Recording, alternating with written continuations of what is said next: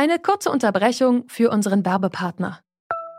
Viva Con Agua ist ein gemeinnütziger Verein, der sich weltweit für den Zugang zu sauberem Trinkwasser einsetzt. Zu Weihnachten könnt ihr allen, die sich nichts wünschen, einfach eine Spende an Viva Con Agua schenken. In wenigen Schritten auf geschenke.vivaconagua.org ein Motiv für die Spendenurkunde wählen, einen Spendenbetrag eingeben und sicher via Kreditkarte oder PayPal spenden. Alle Infos findet ihr auch nochmal in unseren Show Notes. Ich muss sagen, in der Zeit gab es leider sehr, sehr, sehr wenig an Informationen, an Büchern, an Leuten, an die ich mich hätte wenden können, um da einfach ein bisschen mehr zu lernen auch. So erinnert sich die Kommunikationswissenschaftlerin und Sexaktivistin Laura Merritt an ihre Jugend in den 1960er und 70er Jahren. Sich selbstbestimmt mit der eigenen Sexualität auseinanderzusetzen und damit umzugehen, war damals nicht so einfach. Und das ist auch heute noch oft der Fall. Mittlerweile wird mit dem Thema Sexualität aber etwas offener umgegangen, zumindest in den Medien und in der Popkultur. Hilft das jungen Menschen? Wie selbstbestimmt sind Jugendliche heute in Bezug auf ihre Sexualität? Darum geht's in dieser dritten Folge unserer Themenwoche Die Jugend von heute. Ich bin Marianta. Moin. Zurück zum Thema.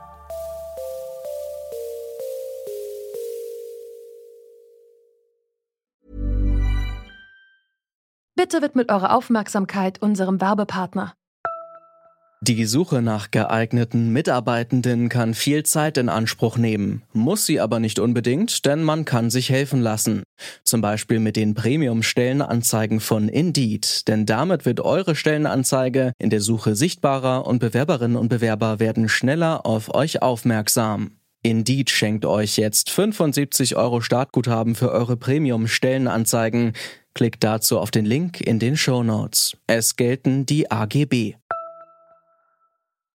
Die eigene Sexualität zu entdecken und zu verstehen, das ist oft gar nicht so einfach. Gerade in einer Gesellschaft, in der Sexualität für viele noch immer ein Tabuthema ist und sich bestimmte Normvorstellungen über Geschlecht und sexuelle Orientierung hartnäckig halten.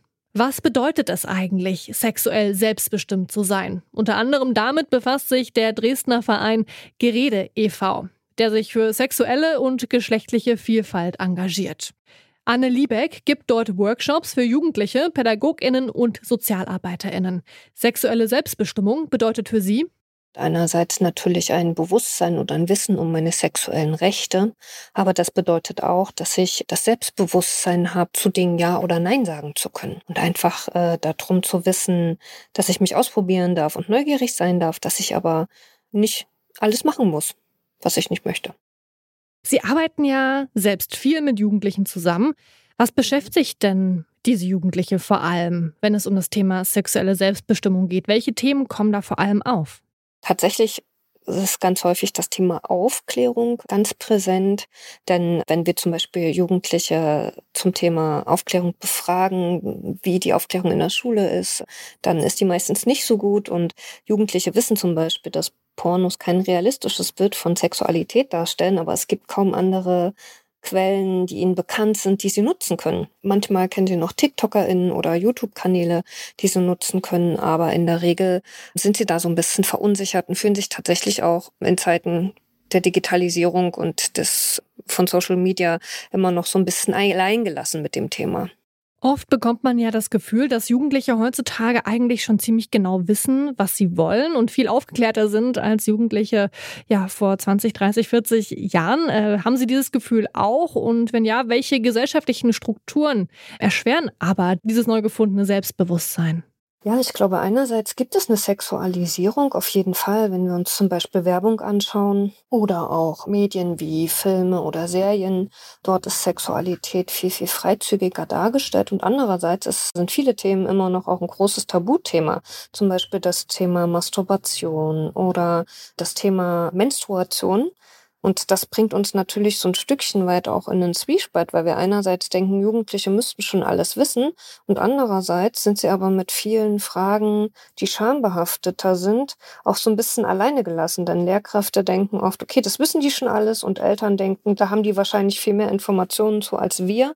Aber das ist ja nicht immer der Fall. Und da ist es, glaube ich, wichtig, dass es die Möglichkeit gibt, sich zu informieren. Und dort ist es zum Beispiel auch hilfreich, wenn sich Schulen außerschulische Bildungsprojekte einladen. Die AIDS-Hilfen oder auch wir bieten eben Projekte an, die zum Beispiel diesen Fokus haben, wo dann auch Menschen extern an die Schule kommen, die dann wieder weg sind, wo man anonym seine Fragen stellen kann. Die schreibt man auf einen Zettel, die werden vorgelesen und beantwortet. Und dann ist das was anderes, als wenn ich mit einer Person, die ich kenne, face-to-face -face über Fragen debattiere, die vielleicht auch ein bisschen unangenehm oder schambehaftet sind. Dass gerade in den Medien freizügiger mit dem Thema Sexualität umgegangen wird, kann also auch jungen Menschen helfen, selbstbestimmter damit umzugehen. Gleichzeitig sind sie dort aber auch mit bestimmten einseitigen Vorstellungen von Sexualität konfrontiert. Das kann problematisch sein, findet die Kommunikationswissenschaftlerin und Sexaktivistin Laura Merritt, die wir am Anfang der Folge schon mal gehört haben. Sie engagiert sich seit mehr als 30 Jahren für sexuelle Aufklärung und sagt, Große Hürden sind natürlich auch wieder das Internet oder eben auch eine Pornografisierung, die Sexualität in einer sehr normierten Weise vermittelt. Und natürlich auch die Medien. Ne? Also wenn wir, wenn wir Filme gucken oder Werbung gucken, sind das ist alles noch sehr, sehr stark normiert. Und das zu hinterfragen und eben auch die, die Linse aufzumachen, also die Definition zu erweitern, das, das ist schon noch eine wichtige Sache. Und ich glaube, dass das nicht weniger geworden ist für die Jugendlichen, weil ja die Medien oder weil die Bilder ja auch sehr stark sind. Wie können denn Jugendliche ja selbstbestimmter mit ihrer Sexualität umgehen? Äh, wie können sie sie entdecken? Was empfehlen Sie denn jungen Menschen zum Beispiel in Workshops? Na, zum einen geht es auch um Sprache, also wie, wie gehe ich mit Wörtern um, welche Wörter finde ich gut, welche kann ich mir aneignen, welche sind noch sehr belastet, wie, wie rede ich über untenrum zum Beispiel auch. Und das ist natürlich dann auch für Mädchen oder für äh, weiblich sozialisierte Jugendliche auch nochmal ein bisschen schwieriger, weil das nach wie vor auch noch tabuisierter ist oder mit mehr Schambegriffen auch versehen ist. Das andere ist natürlich auch das, äh, wie, wie entdecke ich mich? Und da kann man natürlich auch schön, schön Körperübungen dazu machen, wo eben die Vulva, die Genitalien, die Lustorgane eben auch mit einbezogen werden und nicht ausgeklammert werden. Das ist ja auch doch durchaus auch noch in der Schule manchmal der Fall. Also, dass es ein ganzheitlicherer Ansatz ist, das, das ist auf jeden Fall etwas, und dann gibt's natürlich auch viele schöne Filme oder Bücher, wo, wo man sich einfach informieren kann oder in einen Austausch gehen. Ich finde ja auch gut, also nicht nur den Austausch im Internet, sondern auch durchaus mit älteren Personen. Also das ist nicht nur in der eigenen Generation ist oder in der eigenen Teen-Gruppe, was natürlich auch wichtig ist, aber dass auch Erwachsene oder die Eltern oder die Tanten oder äh, wer auch immer, dass da ein Austausch ist, dass Sexualität sich auch verändert und wie ist es für die einen und wie für die anderen. Also wirklich in Kommunikation treten. Können Jugendliche heute wirklich selbstbestimmter mit ihrer Sexualität umgehen? Also das würde ich auf jeden Fall sagen, weil ist, hat sich ja unglaublich verbessert, dass wir wirklich jetzt Zugang zu allen möglichen Informationen haben, auch durch das Internet. Und manchmal ist es natürlich auch fast ein bisschen zu viel Zugang, also äh, ungefragter, dass man also sehr, sehr doll auch damit konfrontiert wird. Aber die positive Seite davon ist ja, dass also doch ein großer Austausch stattfindet, dass auch die öffentlich-rechtlichen Medien sich mit dem Thema viel stärker auseinandersetzen, dass es eben Angebote gibt in Form von Workshops, in Form von auch altersgemäßen Büchern, auch feministische Pornografie, also die, die ja nicht vergessen werden darf, also dass wir einfach auch andere Bilder vermitteln. Da hat sich unglaublich viel getan und gleichzeitig ist aber auch noch viel zu tun.